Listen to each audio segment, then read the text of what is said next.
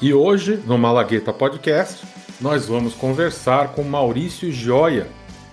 Ele é engenheiro de produção formado pela USP e o Maurício trabalha com tecnologia há 20 anos, sempre na área de vendas, sejam vendas diretas ou indiretas, em multinacionais como Progress, OpenText, SAS e mais recentemente na SUSE, como diretor de canais e alianças para toda a América Latina. Além de tecnologia, o Maurício tem um forte interesse pela sua atuação com música. Maurício, prazer em recebê-lo aqui. Muito obrigado por dar essa entrevista hoje para gente no Malagueta Podcast. Marcos, prazer é todo meu. Muito obrigado. Me sinto muito honrado pelo seu convite. E já acompanhei que as entrevistas já gravadas setam a barra bastante lá em cima, então sei que a responsabilidade está alta. Eu que agradeço, obrigado. Maravilha, Maurício. A gente vai levantar a barra mais um pouquinho hoje. Vamos lá. Maurício, vamos lá. Começo te perguntando o seguinte: no, no seu perfil do LinkedIn, é possível ver que você ocupou posições de vendas de 2004 até 2017. Mas a partir daí você iniciou uma trilha de carreira mais voltada para o gerenciamento de canais e parceiros. Como foi essa transição e como você compara essas duas experiências? Ótima pergunta, Marcos. É, Primeiro ponto importante é que nos 13 anos de exercício de vendas, de 2004 a 2017, já houve um momento híbrido, onde parte dessa atividade ela também já se dava ou através de alguma aliança com a ASB, ou através de alguma aliança com alguns canais, principalmente em outros países da América Latina que não uh, somente o Brasil. Então, Primeiro ponto é que a transição ela acabou sendo natural por essa razão, por esse motivo de os, nos primeiros anos já ter havido um modelo híbrido, mas houve um momento de inflexão importante nessa, nessa mudança e nessa, nessa guinada, onde eu escutei de uma pessoa a quem respeito bastante uma, uma opinião pessoal com relação ao meu perfil de que uh, se enxergava que eu tinha uma habilidade de uh, congregar pessoas, de engajar pessoas, de minimizar conflitos, e que isso era bastante uma característica bastante comum, principalmente na área de uh, canais e alianças. Uh, e essa, essa palavra, essa opinião dessa pessoa, a quem eu respeito muito, ela foi muito importante nesse momento quando, quando se deu essa, essa virada, vamos dizer assim, no, no cargo oficial e na atuação uh, formal de, de venda indireta. A segunda parte da pergunta, Marcos, ela é, eu diria que assim, ele é aquele é tipo da pergunta que a resposta pode ter dois, vinte ou até duas horas. É um tema muito, muito bacana, muito gostoso de falar das dinâmicas, as diferenças das dinâmicas entre, entre venda direta e indireta. Eu diria que se tivesse que fazer um, um ponto, se eu tivesse que tomar um ponto uh, mais importante dessa diferença da dinâmica entre você trabalhar com vendas diretas e indiretas, ela está intimamente ligada com, o, com o exercício de controle sobre o processo de venda. Uh, vou tomar, vou tomar a licença de acrescentar mais um, mais um ponto que é que eu acho também relevante e foi muito, foi muito marcante nessa minha transição. Quando você sai de vendas diretas e vai para vendas indiretas, você precisa mentalmente programar a sua mente que você não é mais o protagonista do processo de vendas. O protagonista continua sendo vendas, então você é um intermediário, você é um facilitador.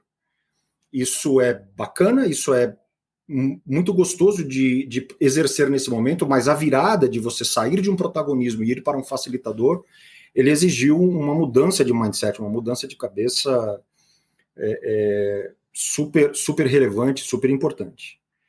Voltando àquele ponto principal com relação ao controle, eu diria que esse é o maior desafio que você tem quando você deixa de ter, uh, eu vou ser bastante óbvio, você deixa de ter aquele dia a dia na interação diretamente com o end user, com o end customer, uh, e você passa a trabalhar em conjunto com o seu parceiro, ou muitas vezes, dependendo do nível de engajamento do parceiro, você fica praticamente à mercê das informações que ele te dá. Porque justamente esse é, esse é o objetivo. O objetivo é você ganhar capilaridade, ganhar ocupação de espaço geográfico. É, elasticidade no seu processo.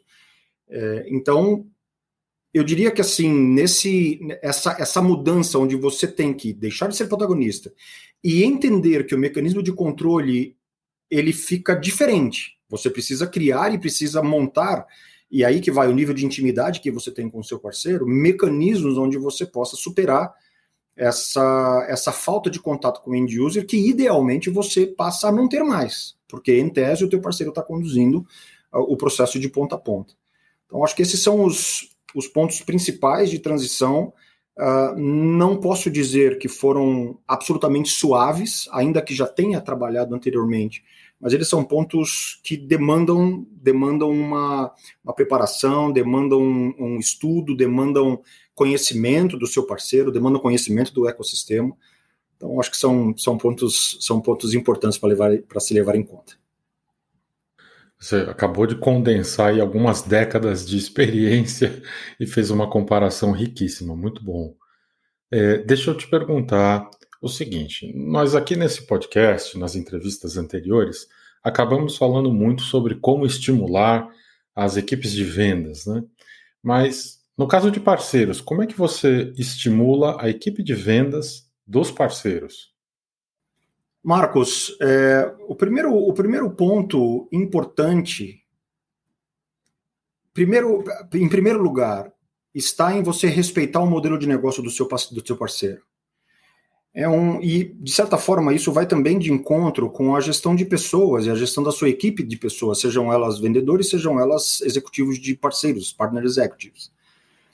É, se você não tiver, se você, quando você entra numa, num cargo de gestão e se você não tiver a capacidade de respeitar, entender quais são as idiosincrasias daquela personalidade, daquela pessoa, e em se tratando do parceiro, o, do seu modelo de negócio, quais são as suas métricas, quais são os seus valores, como é que ele trabalha, como é que ele ganha dinheiro, é, você vai ter sempre um esforço muito grande. Você, você vai, seja com pessoas, seja com parceiros, querer impor o seu modo de enxergar as coisas.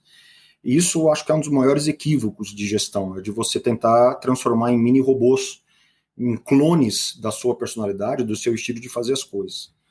É, quando se trata de parceiros, isso, isso traz um desafio importante, porque quando você fala da motivação da equipe de vendas do parceiro, você precisa criar um nível de intimidade de relação com esse parceiro muito grande.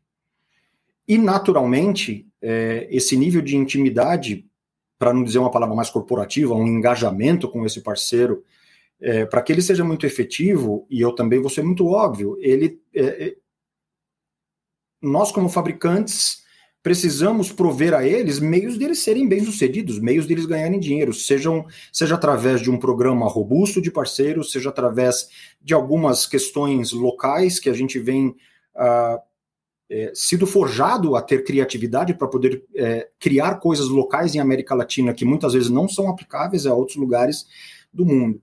Então esse é um, esse é um primeiro ponto. Você, o teu nível de engajamento ele tem que estar, ele tem que estar muito alinhado com o teu parceiro para que você possa uh, inclusive ter acesso a, a, essas pessoas, ou essa área, ou esse grupo de pessoas. Porque tem um outro ponto importante e relevante de ser colocado aqui para poder fechar minha resposta. É muito difícil, eu diria que é muito raro você viver uma realidade onde o seu parceiro trabalha com a sua tecnologia de forma exclusiva. Você normalmente trabalha com um parceiro que tem uh, no seu portfólio diversos fabricantes, diversos logos que ele que são relevantes para ele. Então, além de você precisar ter esse tipo de engajamento, você precisa entender que ele não tem só uh, o seu símbolo, não, não tem só esse patrocínio na camisa, ele tem outros tantos patrocínios dentro da camisa dele, e que você precisa, por mais que você às vezes até se sinta um pouco incomodado com essa realidade, uh, isso é imutável, essa é uma realidade novamente, é um excesso de pretensão achar que nós vamos uh, interferir no modelo de negócio do parceiro. Então, eu, ainda que pareça bastante clichê, mas eu realmente acredito nisso. o engajamento, a intimidade criada com o parceiro e principalmente com o seu modelo de negócio são, são pontos fundamentais para uma, uma gestão de venda indireta bem sucedida. Eu vou pegar esse último ponto que você mencionou, Maurício, que eu achei interessante, que é essa questão é, que você coloca da, do parceiro muitas vezes está lá vendendo os teus produtos, os teus serviços, mas também um do seu concorrente. E normalmente nesse tipo de situação, é, você não tem como distribuir, e isso é bem comum, você não tem como distribuir aos parceiros metas de vendas. Uh, como é que você lida com esse tipo de, de situação, considerando que o executivo de canais, apesar de não conseguir distribuir meta de vendas para os parceiros, o próprio executivo normalmente tem metas internas, tem objetivos a serem alcançados dentro da empresa? Marcos, essa, essa pergunta é muito interessante. A resposta ela pode também parecer muito clichê, mas eu também acredito muito piamente nela. Pode parecer muito natural, pode parecer uh, também uh, perto da obviedade que você, como um fabricante, tenha o conhecimento pleno de como funcionam as métricas do seu parceiro. E isso nem, nem sempre, eu diria que é mais raro que isso seja uma verdade. Normalmente, até por questões, inclusive, de, uh, de não se poder fazer é, compartilhamento de informações, porque, como você mesmo disse na pergunta, muitas vezes essa outro, esse outro fabricante pode ser o seu concorrente. Então, existe uma linha muito tênue entre você, de fato, compartilhar informações e o seu parceiro ter a confiança de compartilhar com você, sendo que uh, é natural que ele também esteja trabalhando com uh, vários outros fabricantes, incluindo a possibilidade de ser um ou outros deles serem seus concorrentes. Então, o ponto, o ponto nevrálgico nessa questão é você precisa conhecer a métrica do seu parceiro.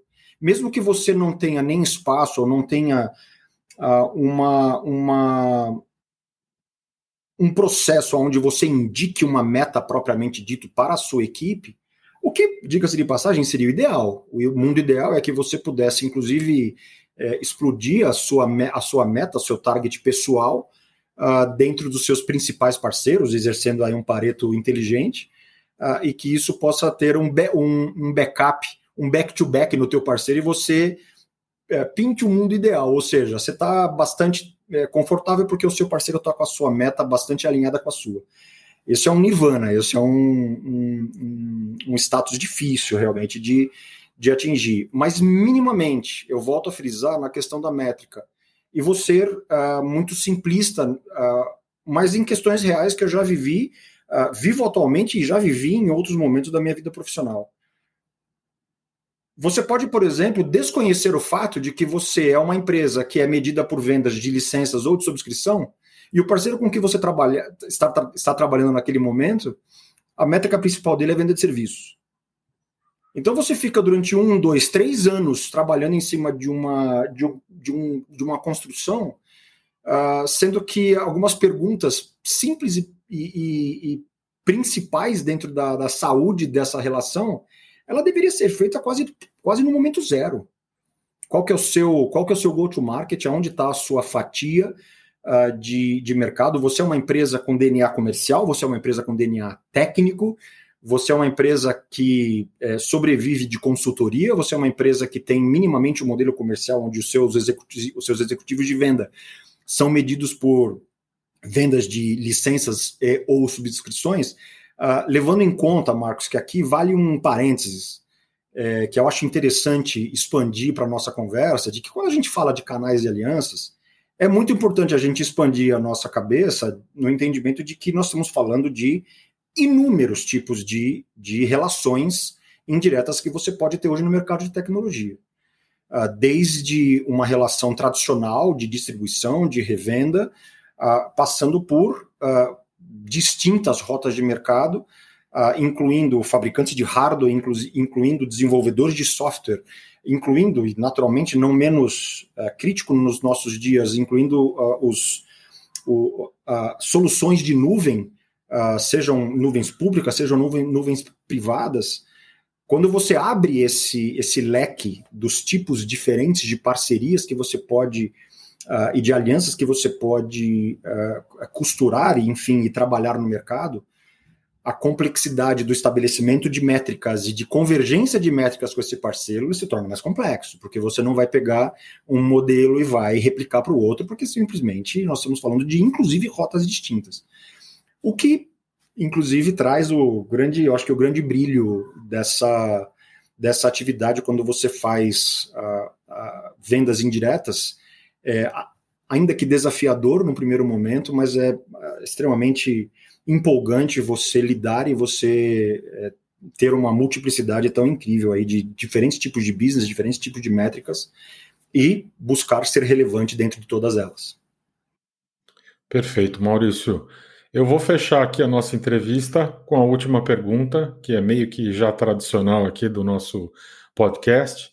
No seu caso, vai ter uma pitadinha um pouquinho diferente, que é a seguinte: qual é o conselho que você daria para alguém que está assumindo agora uma posição de gestor ou gestora de vendas ou de canais? É uma pergunta de grande responsabilidade. Não, não é uma surpresa, porque de fato ouvia de novo os meus, meus brilhantes colegas anteriores e formulei uma resposta na minha cabeça uh, com dois pontos principais. Alguns deles, inclusive, ou um deles, eu, a gente até já conversou um pouco em, em outra pergunta. Uh, o primeiro ponto, quando você assume uma, uma, uma postura de gestão, aliás, Marcos, eu vou dar um passo para trás. Primeiro ponto é que não existem regras, não existem regras naturais. Puxa vida, um pré-vendas que é brilhante e ele tem um grande background técnico, ele vai ser um grande vendedor, não necessariamente. Um grande vendedor, que é um grandíssimo batedor de metas, é uma referência, ele vai ser um grande gestor, não necessariamente. Então, essas, essas regras e essas mudanças, elas precisam também ser feitas com muito cuidado porque você pode, se feita de uma forma não, não bem estudada, você pode matar um bom vendedor, e aí você mata também porque ele acaba não sendo também um bom gestor. Então, primeiro, e com isso eu já entro no primeiro ponto da resposta, você precisa entender o perfil da tua equipe, você precisa entender quais são as fortalezas das, das pessoas. E aí, é, eu não quero ser purista, mas assim, quantas pessoas tantas você tiver na sua equipe, tantas cabeças diferentes, backgrounds diferentes, formações diferentes, uh, crenças diferentes, valores diferentes você vai ter. Então, quanto mais você souber é, respeitar essas diferenças, fortalecer, trazer o que a pessoa tem, sabendo que, de novo, é, eu acho que quanto mais, e aí o, o tempo vai passando, os, os, os cabelos de barba branca vão, vão trazendo um pouco de experiência, é, você vai aprendendo. No primeiro momento é desconfortável, mas você vai, vai, aprendendo que quanto mais diversificada for a sua equipe, sua equipe, mais rica ela é, mais riqueza ela vai trazer para o seu business. Não necessariamente mais facilidade para gestão, porque aí você precisa de fato ter essa percepção, essa empatia para entender aonde estão os valores da, na, na cabeça dessas pessoas, para que você, novamente, não crie um desconforto e você possa respeitar a a, a fortaleza.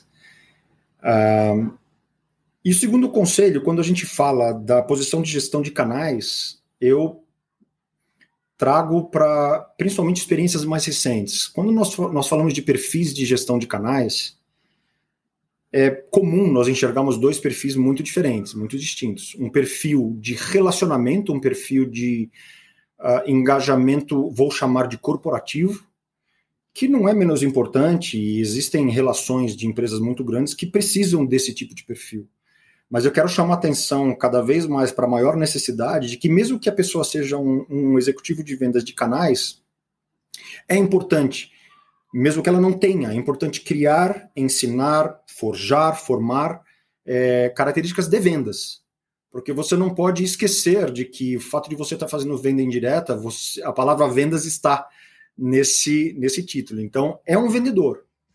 Você precisa manter, e se não tiver, precisa ir, de certa forma, forjando, e de certa forma, isso é uma, uma opinião muito pessoal minha, mas que eu entendo que é, são características cada vez mais demandantes do mercado, uh, ah, para que, quando a gente fala em venda indireta, nós não estamos falando de um cara que fica é, muito tranquilo em cima de uma gestão só corporativa, de KPIs é, intangíveis de relacionamento com o mercado. Não, nós estamos falando de forecast, nós estamos falando de vendas, de números, de metas, uh, e que essa, esse, sen, esse senso aguçado de, de que vendas e as características de vendas também uh, devem estar dentro do perfil de canais.